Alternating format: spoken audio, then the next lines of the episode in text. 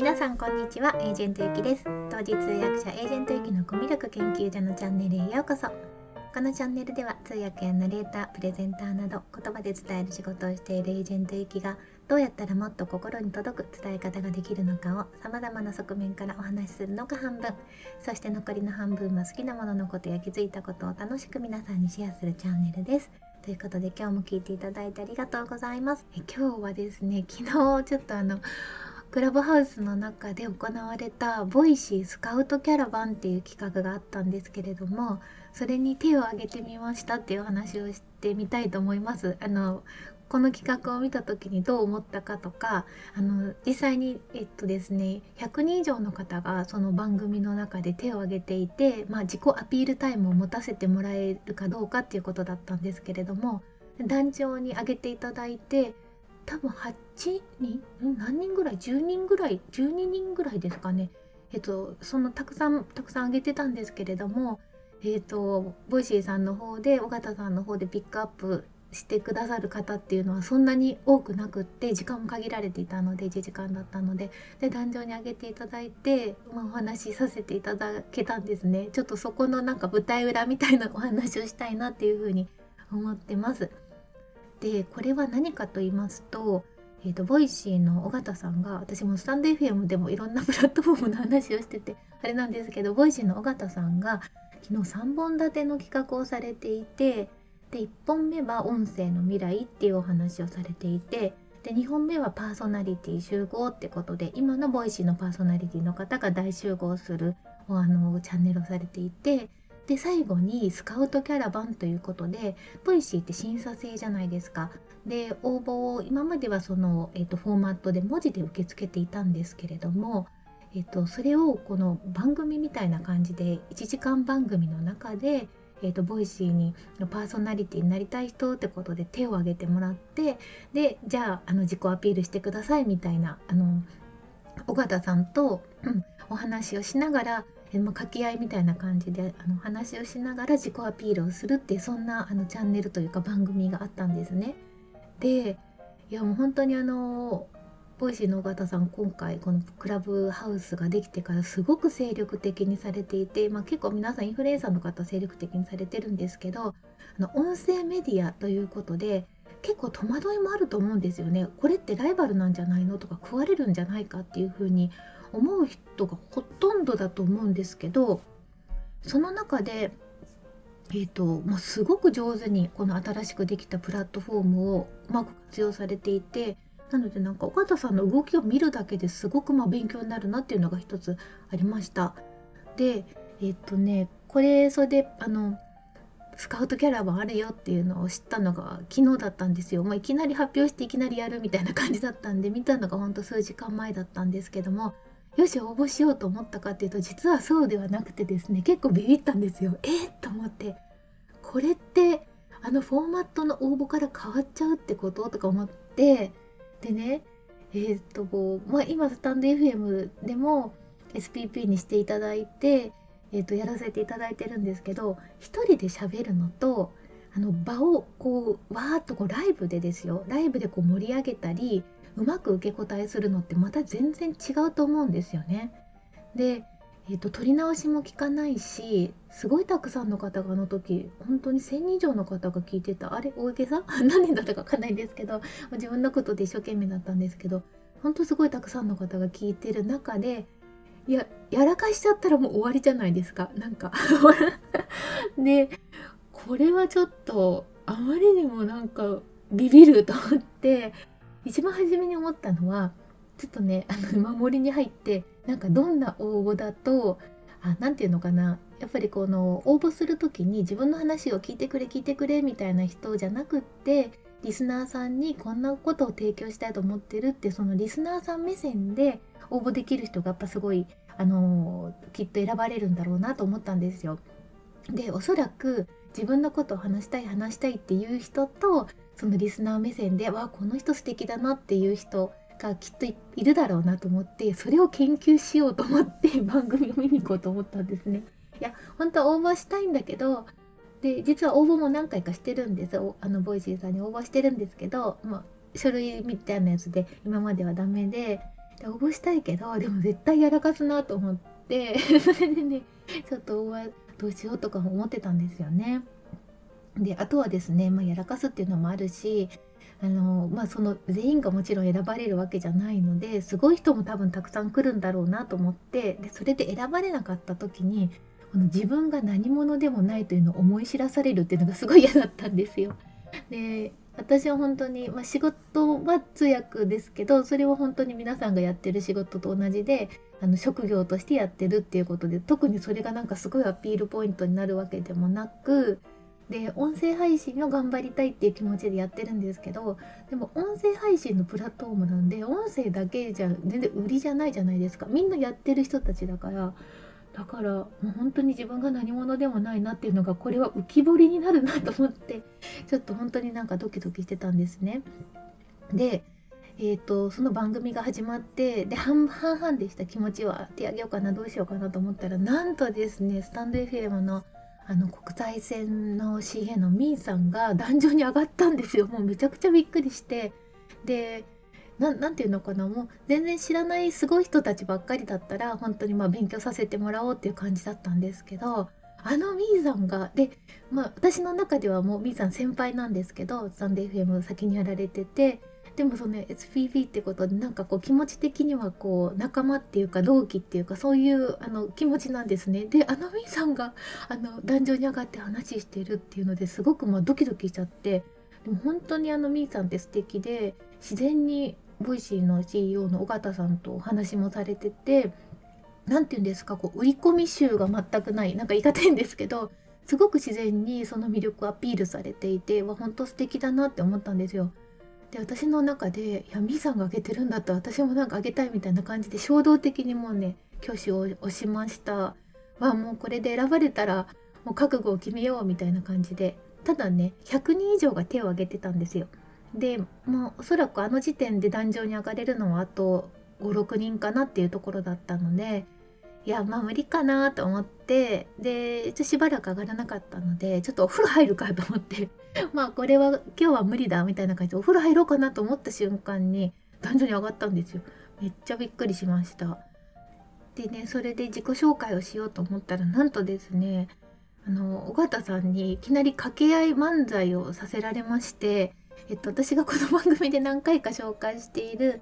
ボイシーのラジオポッドキャスト未来会議っていう番組があるんですね。これはあの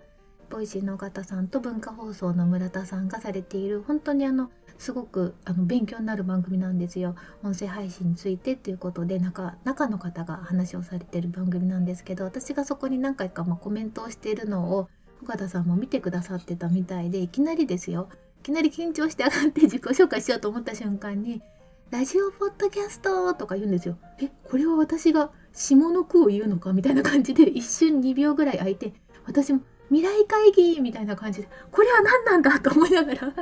まあでもそれであの 楽しく始めることができたんでよかったんですけど、まあ、そんな感じで漫才の掛け合いで始まりましてですね、まあ、それでえっとこのラジオポッドキャスト未来会議の方で私が何回かコメントもしてくれてるんですみたいな感じの振りで紹介をしていただきました。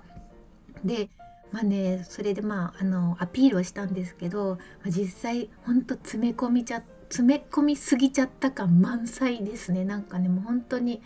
何だろうあの、話さなきゃ話さなきゃみたいな感じでみーさんみたいに自然に受け答えができたらよかったんですけどなんか直前にこれまで応募していたそのボイシーの応募フォームとかあと4回目に応募を考えてたのでそれを見てなんか頭の中にね5分ぐらいで詰め込んだんですよ。だからそれを全部言わなきゃみたいな感じでなんか詰め込んで喋っちゃったしあとなんかはしゃぎすぎみたいになっちゃってもう本当になんかハイの状況になったので聞かれてもないことを喋ったりですね。なんかもうほんと恥ずかしかったです。ああ恥ずかしいと思って。もう終わった後あの穴に入りたいっていうのはまさにあの心境だなって思いました。いやでもあの後からあのその反省会みたいななんかチャンネルがあったんで言ったんですけどもあのすごく良かったですよっていうように言ってくださったのでいやちょっと本当に救われたんですけど あのもし昨日聞いてくださっていた方がいたらあのありがとうございます拙い話を聞いていただいて。それでですね、まあ、その時には3人の方がボイシーのニューパーソナリティとして選ばれたんですね。私はねみーさん絶対いけるかなと思ったんですけどあのスタンド FM からはなかったですね。あの 3, 3名の中には。でまあ私もあの漏れなくなかったんですけど。でただあのやらない後悔よりもやった後悔っていうのがすごくあるなと思って。うん、なんだろう。本当にその多分私的にはみーさんが手挙げてなかったら手挙げれてなかったと思うんですよね。応募したいっていう気持ちはありつつ多分絶対なんかうまくいかないやらかしちゃうみたいなこうブレーキがすごくかかってそのせめぎ合いみたいなのがあって、えーとまあ、結果としては手を挙げることができて尾形さんともお話がすることができて、まあ、本当にすごい瞬間に私も参加できたので本当に良かったなと思ってるんですけどまあナイストライって感じで自分を褒めたいんですけどあの時手挙げてなかったらめっちゃ後悔してただろうなって今思います。で2回3回って多分やると思うんですけどどんどんレベルアップしていくと思うんですよ。昨日は本当に多分もう1日2日の思いつきでやられた感じだと思うのでまだまだあの全然仕組み化もされてなかったですし、まあ、混沌とした中でとりあえず手を挙げればあの選んでくれたかもしれないっていう感じだったんですね。だけど今後例えばものすごい人が今度逆に手を挙げるようになったら事前審査みたいなのもあるかもしれないしこれを知ったもっとすごい人がどんどん応募してくるかもしれないってことできっとねどんどん難しくなると思うんですよね。だからまあ1回目で、えっと、手を挙げることできて本当に良かったなっていうふうに思います。ということでもう本当になんかドキドキしちゃって4時ぐらいまで寝れなかったんですよ。で一応朝8時に起きてでまあ今収録してます。ということであの今日は昨日行われた夜9時からかな行われたボイシースカウトキャラバンに手を挙げてみましたということでその舞台裏をお話しさせていただきました。それではコメント返しのコーナーです。2回前の放送の音声メディアごとに求められている能力、モデレーターの需要像の兆しにコメントたくさんいただいてます。これ私この時モデレーターって言ったんですけど日本語だったらファシリテーターって言った方が良かったのかもしれないですよね。まあ、ただの司会だけではなくってファシリテーターって、まあ、つまりこう場を盛り上げるっていう感じなんですけどなんか厳密にはファシリテーターとモデレーターはだいぶ役割が違うみたいなんですよ。ファシリテーターはそこにいる参加者のみんなをこう盛り上げて話をまとめていくっていう感じなんですけどモデレーターはもうちょっとこうパネリストの方たちにからうまく話を引き出して壇上でこうやるみたいなそういうイメージだったのでモデ,、えーと、モデレーターっていうふうに言いました。えー、ということでえっと、こちらにコメントいただいてます。ちなみにですね、このモデレーター的な役割がこれから絶対求められてくるなっていうのは今、みんながなんか言い始めて、いや、私もそう思ってたっていうふうにみんなが言う前にちゃんとスタンド FM で言ってたみたいにちょっとなんか思ってたんですけれども、今みんながやっぱりこのモデレーターの役割重要だっていうふうに思ってるみたいです。コメントありがとうございます。ヌンチャク光一さんからです。いきさんおはようございます。モデレーターという言葉自体馴染みがないので、今後のためにもアンテナ張っておきます。引き出し上手って憧れますねってことでありがとうございます。うん、そう、本当モデレーターって言葉が多分確かに、馴染みがある方が少なかったかもしれないですよね。私この後ちょっとすごく気になってモデレーターのなんか勉強したいなと思ってインターネットでいろいろ調べたりしたらすごく面白そうな講座があったのでまあすぐには学べないんですけれども3月ぐらいに勉強できたらなっていうふうに思ってますますますちょっと成長しますそれからハムさんからです。初期面登録しちゃいました。楽しみにしています。ということで、あの、プレミアムチャンネルの方を登録していただいたっていうご報告です。ハムさんどうもありがとうございます。えそれから、ゆかさんからです。あちなみに本当にあの初期面ってすごく私もすごく大事にしたいなと思っているのでハムさん本当にありがとうございますそれからイカさんからですモデレーターいいですね面白いですということで本当にそうなんですよ。これでもすごいやっぱりなんかコツとか能力とかセンスが必要だなと思うのでこれから多分これが上手な方がえっとキュキュキュって上がってくるのかなって思いました。でミコさんからです。お話を聞きながら大統領選にアメリカのですねアメリカの大統領選に向けたテレビ討論会を思い出しました。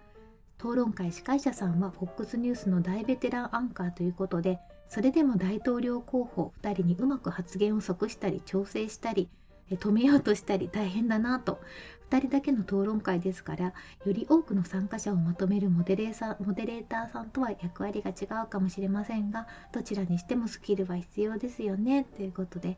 いや本当にこれは大統領選のモデレーターってもう本当に大変ですよね。も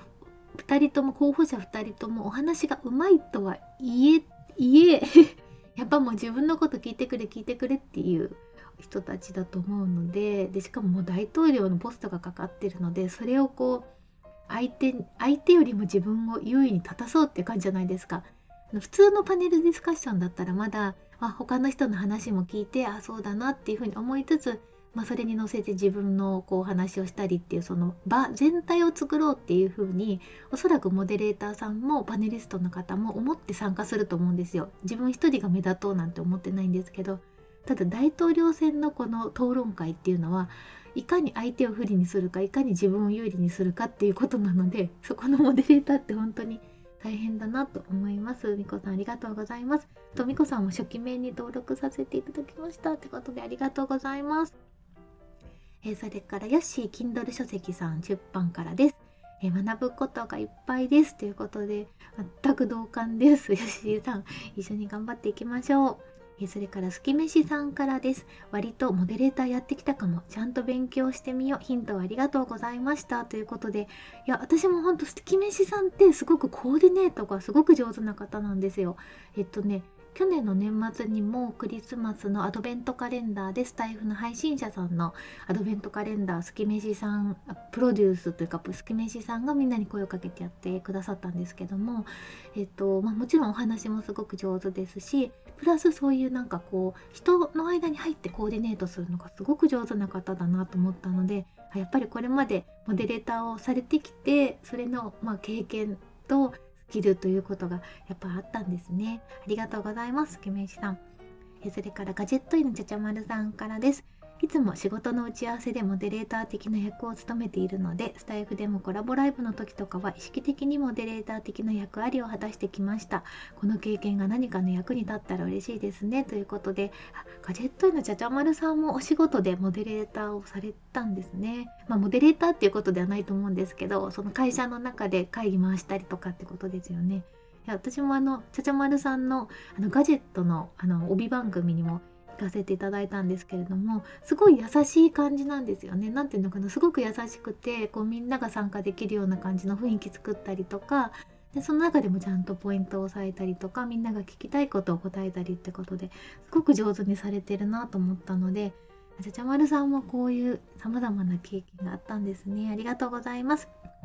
えそれから、えっと、こんつばさんからもいただいてます。モデレーターの役割が大事ですよね。僕はまずはモデレーターをしようと思いますということですごくいいと思います。あのやっていかないと学べないですのであの知識も大事スキルとかのなんか習得も大事だと思うんですけどやらないとやっぱ学べないって思いますよね。でやってみるとすごい上手な方ってどうやってやってるのかなってなんかアンテナが張るしすごい上手いなと思った人の話で言うと数日前にあの河野行政改革担当大臣が、えお話をされていてクラブハウスの中で。でその時に司会を、えっと、グロービスっていうあの大学院がありますよね。あそこの、えっと、代表の方なのか、まあ、すごくその中でこう、まあ、有名な方がモデレーターをされてたんですよ。すごい上手にされてて。いやもう本当にあプロってこういうことなんだっていうふうに思いました。時間のマネジメントもすごいですしいろんな人がこううまく話せるようにやられててでも上手い人がやってるのを見るっていうのもすごく勉強になるなと思いました。あとやっぱりアナウンサーをされてた方とかあとこの間のこじるりさんもいらっしゃったんですけど違う番組というか違うあのチャンネルみたいなとこでこじるりさんもねやっぱりねすごい上手ですね。27歳とは思えないですね。何ていうのかな。なんかうん共感力とあとは